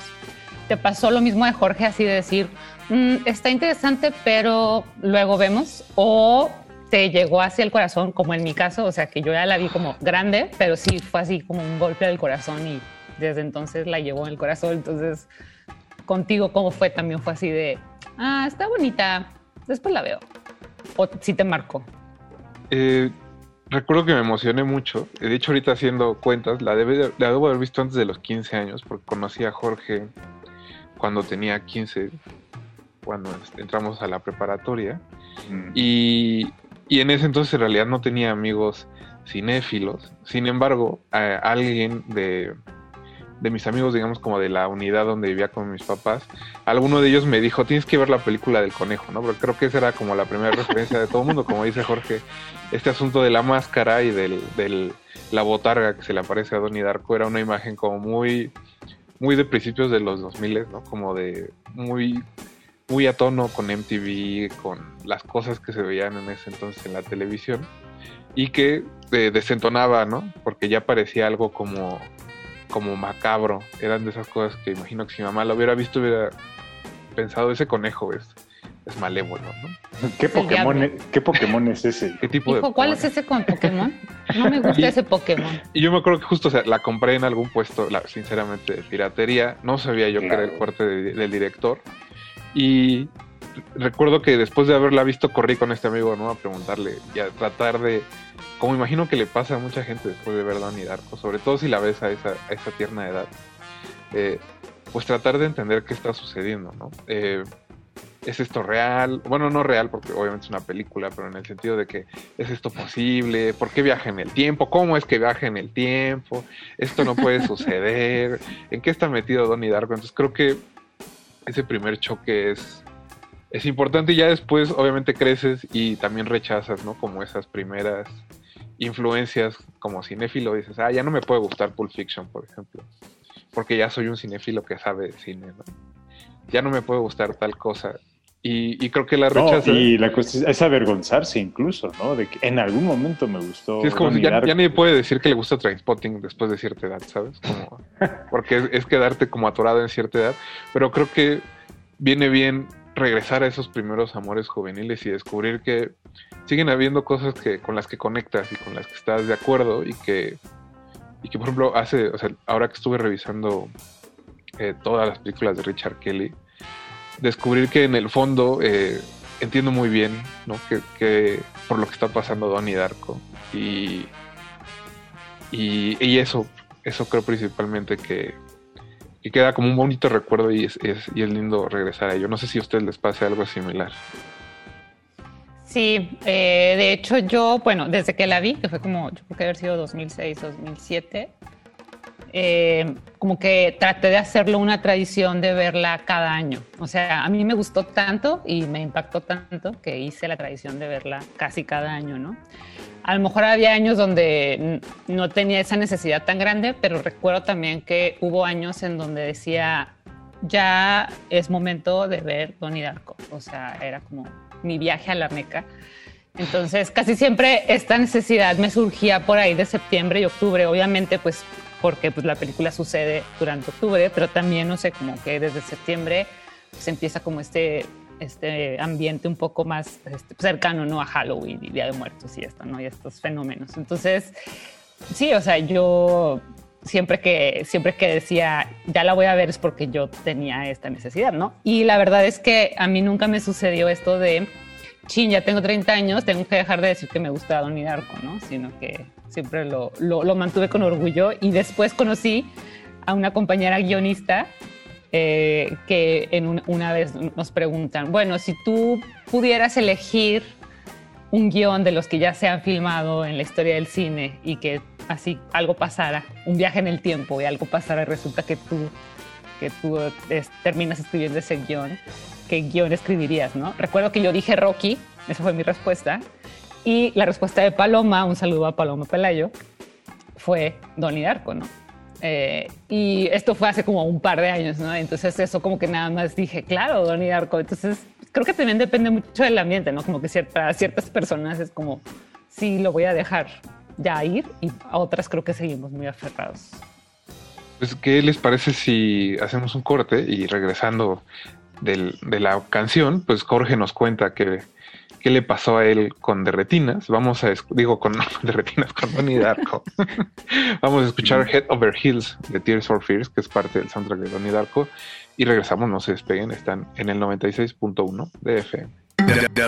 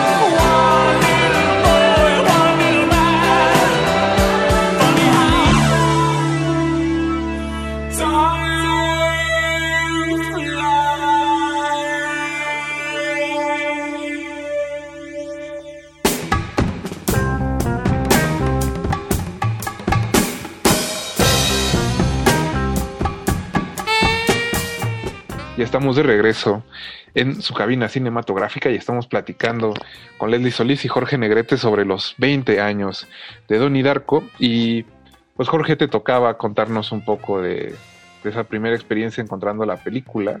¿Qué te pareció en ese entonces? Y pues tal vez ¿qué te parece ahora a la distancia? Pues digo, creo que nunca es una cosa como de, de vergüenza, ¿no? Porque creo que vas, obviamente conforme vas, vas creciendo y van, van cambiando como ciertas circunstancias, hay, eh, hay muchas cosas de las películas con las que puedes generar como cierta conexión o cierta empatía y otras con las que ya no. Pero es, digamos que esa es como la... eh, esa es como la, bondad de, este, de, esta, de, de- de todas estas películas, ¿no? Que no, a pesar de que el mensaje pudiera estar, o pudiera parecer que está dirigido únicamente como a un sector específico del público, la la verdad es que muchas de las ansiedades y muchas de las cuestiones que están presentes, sobre todo en lo que le, en lo que le preocupa a Richard Kelly, en Donnie Darko, en Southland Tales, eh, pues obviamente son cosas en las que estamos inmersos. Eh, hay comentario político, hay un comentario social eh, muy fuerte y de alguna forma es un cine que ya 20 años tiene ya y en muchas cosas sigue manteniendo como la vigencia. O sea, es lo que creo que es como más, más llamativo. Y no sé hasta, hasta qué punto esa vigencia se pueda seguir manteniendo, a lo mejor durante otros 20 años. Viendo el panorama y viendo el contexto de la situación actual, yo podría pensar que sí, seguramente Donnie Darko, Southland Tales son películas que van a mantenerse vigentes durante muchísimo tiempo y que vaya, ni siquiera, yo, yo creo que Richard Kelly seguramente está en su casa viendo la televisión y dice, güey, ¿qué necesidad tengo de hacer otra película cuando Sí, ya está sucediendo. ya está pasando en, todo CNN, esto? en CNN. Está, ponle en M, en M, en- ¿cómo se llama? En MNSCB, ¿no? M, en NBC y ahí está NBC. todo, está pasando. PABC. Bueno, ya que Jorge está tocando el tema, no hemos hablado mucho de la historia de Donnie Darko. Para aquellos que no hayan visto eh, la película, es sobre un adolescente que se llama Donald, todo el mundo le, le apoda Donnie, que es un ámbulo, eh, va al psicólogo, ¿no? Y que una noche tiene una epifanía con unas voces y un conejo, y que gracias a esa epifanía evita un accidente en su casa, ¿no? Y un accidente mortal. Y a partir de ahí, eh, pues empieza una como cuenta contrarreloj eh, hacia el fin del mundo, ¿no? Que es lo que le anuncian en la Epifanía y durante esos días antes del fin del mundo, pues él va descubriendo que los adultos a su alrededor son bastante hipócritas y son bastante doble cara y que quizá esa es la clave de desenvolverse como adulto, ¿no? Eh, chicos, yo sé que es complicado porque todo el mundo lo discute siempre, pero ¿qué creen que signifique lo que le sucede a Donnie Darko? Miedo, sin miedo. Pues, mm, uy, es que yo, por ejemplo, la primera vez que la vi, creo que todos tenemos esta necesidad de necesito meterme al blog a leer las teorías y toda, todo el fanfiction que pueda haber de Donnie Darko. Y yo he tomado la decisión de no hacerlo. Nunca lo he hecho en mi vida. Nunca he googleado qué significa tal en Donnie Darko. De hecho, me niego a ver el corte del director, Rafael lo sabe, o sea, creo que es como por principio me niego a ver el, el corte del director, yo me quedo con, con el corte comercial porque en lo particular, en lo personal, creo que algo que salva la película o creo que lo que hace grande la película es precisamente su montaje, el montaje de Sam Bauer. Eh, después de pensarlo mucho y creo que también ahora que la volví a ver eh, y que encontré muchísimas similitudes, sobre todo en lo político, como dice Jorge, y en lo social, a lo que está sucediendo actualmente. Y no me quiero meter mucho en este tema porque si no vamos a terminar hablando de teorías de conspiración y puede ser peligroso. Bueno, como quieran, yo vengo lista para hablar de teorías de conspiración, pero, pero creo que al final eh, lo que le sucede a Donnie Darko es un acto de Dios. O sea, mi, conclusión es que es un acto de Dios. O sea, en muchos niveles la película es un acto de Dios. O sea, desde, desde el guion, eh, el guion es un acto de Dios. La dirección, que en ese momento de la cual fue capaz Richard Kelly, fue un acto de Dios.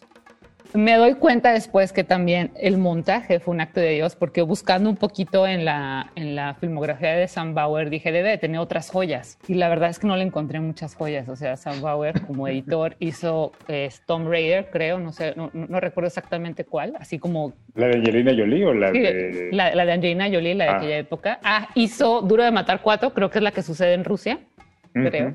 Entonces, o sea, tampoco es como que Sam Bauer sea este gran genio del montaje que llega a salvar proyectos como de estos de Richard Kelly y entonces puede hacer una obra maestra. ¿no? Entonces, hasta el nivel, o sea, del montaje es un acto de Dios. O sea, todo lo que sucede alrededor de Donnie Darko es, es un acto de Dios. Y creo que eso es lo que le sucede a, a Donnie Darko, ¿no? Y creo que eso es lo que en lo particular, en lo personal, a mí me gusta mucho de la película, ¿no? De la historia. Que lo que vive él en su adolescencia, estas pequeñas cosas que alguien tal vez un poco más cínico, un poco, no sé, maduro, adulto diría, ay, solo es una coincidencia, Donnie lo empieza a ver como, no, esto es una señal, esto no es una coincidencia, y él empieza a generar como sus propias teorías de lo que le está sucediendo a él, ¿no?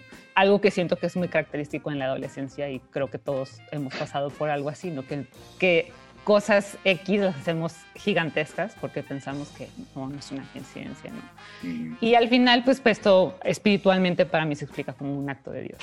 Creo que es, es un punto interesante porque no recuerdo haber pensado en Dios cuando vi la primera vez la película, pero ahora que revisé las, las tres, ¿no? La caja, que fue la última, luego Southland Tales y Donnie Darko, que es la primera. Creo que son tres películas que hablan de las posibilidades de lo divino, si bien no son exactamente películas cristianas, ni siquiera, o católicas, o, o de la religión que ustedes le quieran poner, pero sí son películas que son, son, fueron creadas por alguien profundamente religioso y espiritual, pensaría yo, y que están buscando la manera en que la mística y, y ciertas cosas que van más allá de lo, de lo corpóreo, de lo terrenal, suceden. No sé qué pienses de eso, Jorge. Pues eh, digo, si ya nos ponemos metafísicos en, en ese tenor, creo que es, eh, la película no está supeditada como a ninguna especie como de, de lógica, ¿no? Aunque muchas veces obviamente queremos incesantemente buscarla. Y de ahí es de donde, o sea, e- e- es un fenómeno evidentemente religioso. Es como, está este fenómeno que yo no entiendo y del cual busco desesperadamente como hacer sentido. Y entonces genero como toda esta literatura, lo que Leslie dice, lo que Leslie llama pues el fanfiction, lo que en nuestros tiempos era en los blogs de Internet Movie Database o este, los posteos. Las discusiones en los outers. Exacto.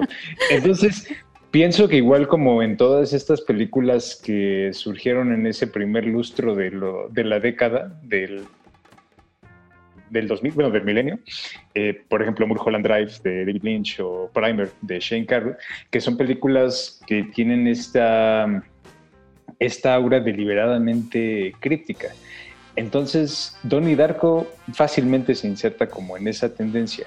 Y a partir de ella, obviamente, como dice Lesbia, hay, hay definitivamente algo divino en el sentido de que hay un fenómeno al que tratamos de darle sentido y al cual nunca vamos a llegar como a una respuesta concreta. Y le podemos preguntar incluso al creador, al creador mismo, que en este caso sería el cineasta, oye, güey, esta película quiere decir esto y esto y esto, y nos puede decir sí, o puede decirnos no, o puede decirnos no, no sé. Que pasa mucho con Lynch, ¿no? Que él acepta que no acepta como ninguna interpretación o las acepta todas. Entonces, O se en niega. ese sentido, se o, o niega. sí, o se, se niega a darlas y está bien, o sea, digo, Buñuel ya había transitado por ahí, ¿no? En ese, en ese camino. Y Buñuel también fue un cineasta súper vinculado a la, a la religión. Creo que es, un, es una de esas cosas que mantiene viva la película, el poder discutir precisamente ese punto y que creo que Kelly y Jake Gyllenhaal han sido muy este muy inteligentes en nunca tratar de resolverlo, ¿no? En, en la introducción del libro de Donnie Darko, Jake Gyllenhaal dice que una de las cosas que lo mantiene vivo es toda la gente que prácticamente todos los días se acerca a preguntarle qué significa la película. Y bueno, con eso vamos a escuchar ahora Notorious de Duran Duran. Seguimos con el soundtrack de Donnie Darko. Vamos a ir a un corte musical y regresamos. Recuerden que están en Derretinas. De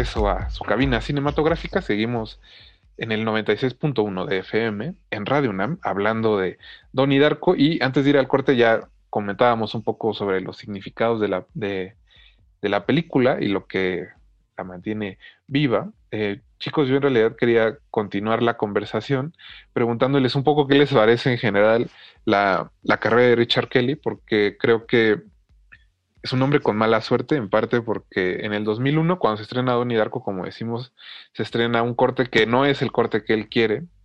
Luego, cuando va a llegar el estreno en octubre, que estaba planeado para octubre, bueno, sucede el asunto de las Torres Gemelas en septiembre del 2001, que hace que, bueno, una película con un accidente aéreo, obviamente, eh, no, no, no se le invierta tanta publicidad porque en ese ambiente pesimista y triste, pues obviamente la gente tal vez no quería ver eso y que termine encontrando su suerte y su éxito en, en, los primeros DVDs y en los VHS y en los, en los videoclubes que existían en ese entonces. Y pues después cuando, cuando Richard Kelly va a Cannes en el 2006 con su segunda película, Southland Tales, está certificada, ¿no? Hay una tabla muy chistosa sobre las películas que más han sido abucheadas en el Festival de Cannes. Southland Tales está en los primeros lugares. no los pongo porque es una película de casi lugar? tres horas. Es que se pelea con, precisamente con, con Twin Peaks, eh, Fuego Camina Conmigo, que también le fue muy mal en Cannes. Y luego en el 2009 también presenta en Cannes La Caja y todo el mundo se vuelve a sacar de onda y no trasciende mucho, ¿no? Eh, yo sé que hay, hay fans allá afuera que, que, son de verdad muy, muy fans de esas dos películas, de Southland Tales y de La Caja. Pero bueno, ¿ustedes cómo, cómo ven el cine de Richard Kelly? ¿Creen que sea que fue un engaño o que sí es un verdadero visionario? Eh, yo tenía muchas ganas de llegar a esta pregunta, o sea, porque yo quería conocer la opinión de ustedes. O sea, yo quiero que alguien me explique qué pasó con Richard Kelly. O sea, hay, desde, que desde que vi ahora a Donnie Darko y estuve leyendo el tema y eso, o sea, la gran incógnita que tengo es, ¿qué pasó con este señor? O sea, y, y no sé, y quisiera saber, creo que mejor de, de Jorge y de ti, Rafa. O sea, ¿Cuál Ah, es la explicación? ¿Cuál es la explicación a esto? Porque si yo te digo mi, mi teoría, mi idea, pues no sé, está, está un poco loca. O sea. No, adelante, adelante. Mi idea es que, eh, pues sí, definitivamente Richard Kelly, eh, tal vez creo que nos, nos equivocamos, ¿no? Como audiencia o como industria, pensamos que Richard Kelly era un genio de la ciencia ficción, no sé, o un genio de lo surreal, a lo mejor pensando un poco en David Lynch. Pero creo que Richard Kelly solo era un hombre muy conservador, o es un hombre muy conservador. O sea, creo que incluso yo me atrevería a decir que es un hombre muy republicano creo que Richard Kelly tuvo la mala suerte de, pues, no sé, como de, de sacar su obra, eh, siento, en un ambiente en donde lo que hay detrás, el contexto político de, su, de su idea y, de, su mensaje cinematográfico, pues no iba a ser muy bien recibido. Ahora que yo vi Donnie Darko, no, o sea, no pude evitar eh, hacer una comparación con, eh, con Volver al Futuro, ¿no? De hecho, Donnie Darko menciona en la, la, película cuando está hablando con el maestro que le, está, que le está pidiendo explicaciones de, pero explícame sobre los viajes en el tiempo y explícame sobre los portales y explícame sobre el destino, ¿no? Y él, o sea, Donnie en su personaje está como angustiado, ¿no? Y el maestro le dice, no te puedo decir más porque perdería mi trabajo. O sea, entran a este tema así como súper escabroso. Eh, y, y, de hecho en esa conversación sale que dice, dice Donnie, ah, sí, Volver al Futuro, esa película es muy buena, ¿no? Yo consideraría que Donnie Darko es la, antítesis, es la antítesis de, de, Volver al Futuro, ¿no? O sea, siento que en su momento Volver al Futuro era como un poco esta propaganda eh, hacia volvamos a esta América de los buenos valores, ¿no? Y pues toda esta teoría que hay alrededor, ¿no? De, de por qué se estrenó cuando se estrenó Volver al Futuro y todo eso. Creo que algo así eh, sucedió con, con Donnie Darko, pero como, el, como, en el Upside World, así como, como del otro lado del espejo. Y siento que eso ya marcó a, a Richard Kelly y lo convirtió en un, en un, director maldito. En un loco. Ah, no es cierto. Un, ajá, sí, pues no, piensas, o sea. Jorge? Ah, bueno, dinos. Sí, dinos. o sea, simplemente alguien que, sin decir que Hollywood lo, lo cayó, sí lo callaron, ¿no? Ahora, ¿por qué lo callaron? Hay- en Donnie Darko hay como muchas ideas que yo puedo creer que incomodaron a ciertas personas de, de Hollywood. Yo pensaría que, lo que él solito se cayó porque sus películas no hacen dinero. Es la no principal razón por la que. Hollywood te calla, ¿no? Supongo. Básicamente. Sí, mientras les des dinero puedes hablar de lo que tú quieras. Entonces, realmente no es una cuestión como de... Aunque obviamente la, una teoría de la conspiración respecto a qué secreto sabe Richard Kelly de Hollywood o qué secreto sabe Richard Kelly del mundo suena muy tentadora como para un video de Dross, pues desafortunadamente no es que Donnie Darko es como un video de Dross. De que hecho, sí. me quiero poner en Donnie contacto Darko, con Donnie Dross. Darko inventó a Dross, seguramente. Pero en cuestión de Richard Kelly, lo que plantea Leslie creo que es, eh, es, una, es una lectura que es intrigante porque eh, es, es, un, es un cineasta que deja de filmar después de 2009 que obviamente también hay un, hay un desencanto como muy, muy claro respecto a, a lo que es eh, la sociedad, respecto a lo que es obviamente como el espectro político tan limitado que ofrecía en, ese, en esos primeros años Estados Unidos, que estaba sumido, digamos, en una crisis en muchos sentidos, que se vino a agudizar mucho después, ¿no? Durante los, los años posteriores que vaya, desde que Obama es presidente, pues Richard Kelly prácticamente no ha, no ha filmado este, otra película. Sí. Entonces hay, por ejemplo, ves Southland Tales y evidentemente te das, te das cuenta de cuántas cosas que están ahí eh, todavía no pasan. Y es una película que incluso a 14, no, a 15 años ya de distancia, eh, sigue teniendo este velo como de profética. Sí, es del Como mu- 2007. como muchas sí, es del Sí, ¿no? 2006, Es del 2006. 2006 y habla, o sea, se sitúa, es del 2006 y se sitúa como si estuvieran próximas las elecciones de un 2008, que fueron las elecciones de Obama, las que ganó Obama la primera vez, ¿no? Entonces sí es muy profético. No, y además el, el hecho de que incluso a 15 años muchas de esas profecías, eh, si aún no se han cumplido, parecemos que estamos como en el, en el rumbo, ¿no? Como correcto. No he tenido oportunidad de ver The Box, que es una, que es una película que sí tengo muchas ganas de ver.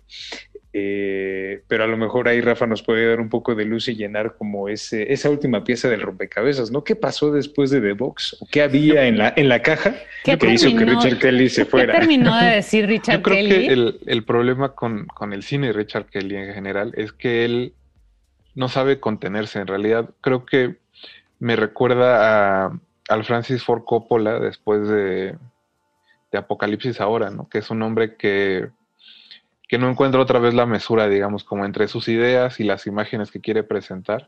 Y, y aunque Coppola es mucho más interesante, digamos, en los 80, eh, a Richard Kelly le falta precisamente eso. Creo que, como bien dice Jorge, cuando ves algo como Southland Tales, es inevitable decir, en efecto, Richard Kelly tenía razón en ciertas cosas y al mismo tiempo está tan atiborrada, ¿no? Son como, como siete películas en una, que es, es imposible no, no pensar que lo que le hizo falta es que alguien le dijera, Richard, con calma. Quizá no tiene que durar dos horas y media. Con que dure hora y media está bien, ¿no? Porque podríamos ver eh, Southland Tales como una larga línea entre, entre, por ejemplo, algo como Chinatown, ¿no? Y luego eh, esta peli L Confidential, por ejemplo, y luego Vicio, Vicio Propio, o, o sea, películas como North, eh, Angelinos, que tienen una larga historia en Hollywood, que me imagino que Richard Kelly quería recrear eso, y Digo, su propia Raymond ambición, Chandler, ¿no?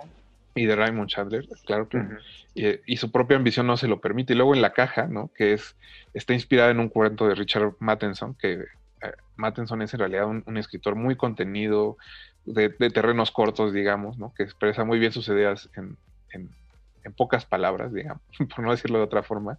Él lo convierte en esta fantasía paranoica, que es casi como una nueva versión de los invasores de cuerpos, pero pero pensada en justo como en una presidencia, ¿no? De, de Barack Obama y de lo que estaba pasando en Estados Unidos, donde hay un presidente que dice ser pues de izquierda, ¿no? Digamos, porque es demócrata y que está con cierta afinidad hacia ese tipo de, de, pensamientos sociales, pero que en realidad pues está metido con Wall Street hasta en la cocina y que inició una segunda guerra en Siria, ¿no? Entonces que hay como ciertas cosas que no cuadran y creo que eso es lo que hace que a Richard tampoco le cuadre el mundo en general y Mm. que su deseo se descontrole. Al final creo que las películas caen por su propia ambición y porque pues así lo decidió Richard Kelly. Chicos, eh, se nos está acabando un poco el tiempo. Eh, Les quiero agradecer mucho que nos hayan acompañado. Leslie, muchas gracias. Gracias, Rafa. Jorge, como todos los martes, muchas gracias. Gracias a ti, Rafa. También eh, le mandamos un saludo a Mauricio Orduña, que se encarga de editar este programa, y nosotros vamos a escuchar, antes de terminar, Mad Wars de Gary Jules, que es quizá la pieza más reconocida del soundtrack de Donnie Darko. Ustedes no se despeguen, se quedan en resistencia modulada y nosotros nos escuchamos el próximo martes. Hasta luego. De.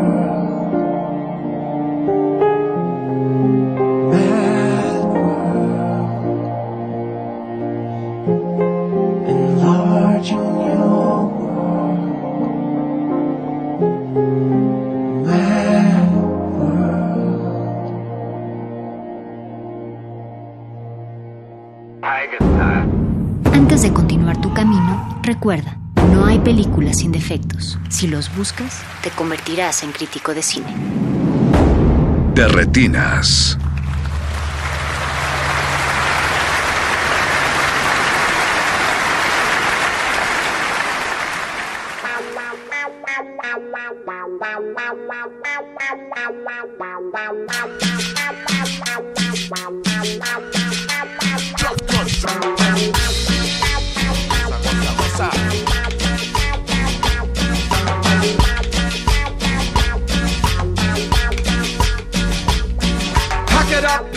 In, let me begin. I came to win, battle me, that's a sin. I won't tear the sack up. Punk, you better back up. Try and play the role and get a whole crew will act up. Get up, stand up, come on, throw your hands up. If you got the feeling, to jump across the ceiling.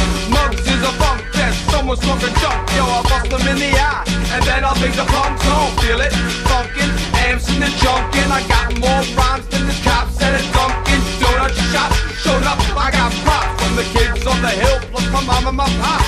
I came to get down, I came to get down. So get out your seats and jump around, jump around, jump around, jump around.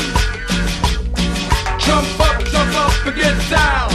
Jump, jump, jump, jump, jump, jump, jump, jump, jump, jump, jump, jump, jump, jump, jump, jump. I'll serve your ass like John McEnroe. If your girl steps up, I'm smacking her. Word to your mom, I came to drop bombs. I got more rhymes than the Bible got songs. And just like the prodigal son, I've returned. Anyone stepping to me, you get burned. Cause I got lyrics, and you ain't got none. So if you come to battle, bring a shotgun. But if you do, you're a fool, cause I do to the death. Try and step to me, you take your last breath.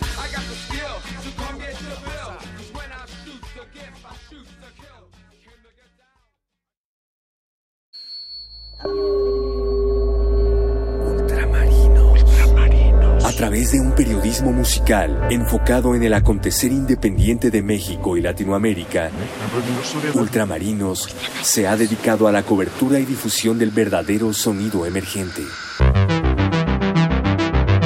Sonidos recién pescados de México y Latinoamérica. Ultramarinos. Por resistencia modulada. 96.1 de FM Radio UNAM.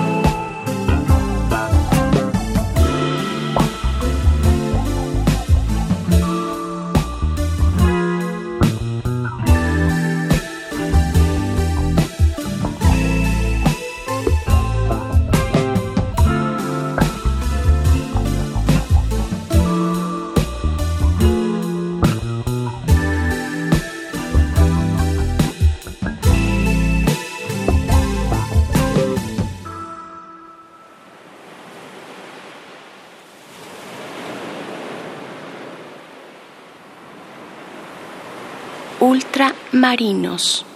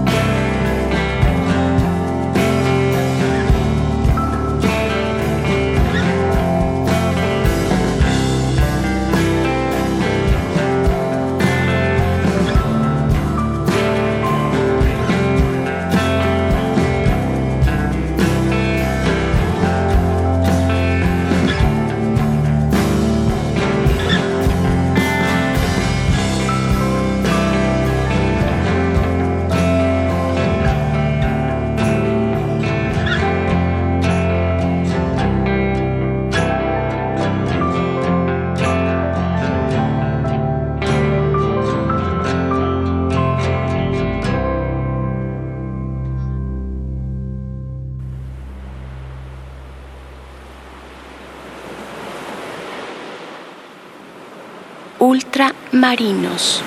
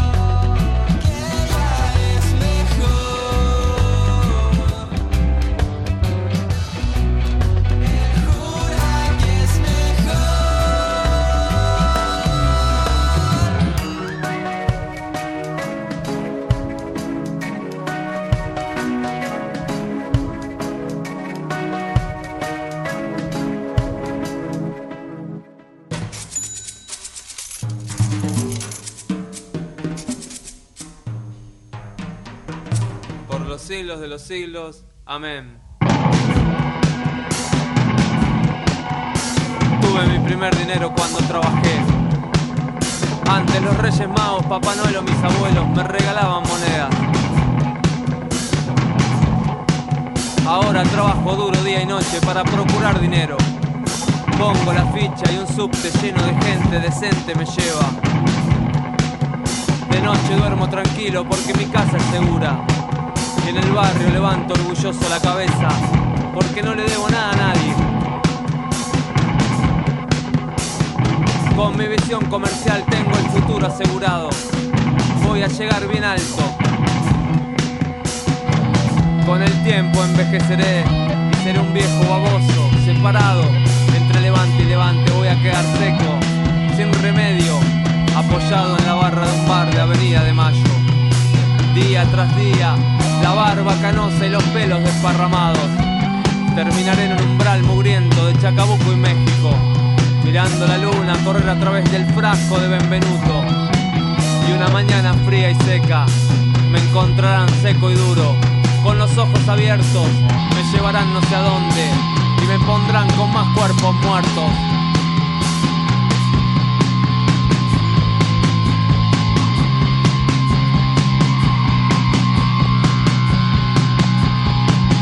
Desafían las costumbres, nunca enderezan su espalda.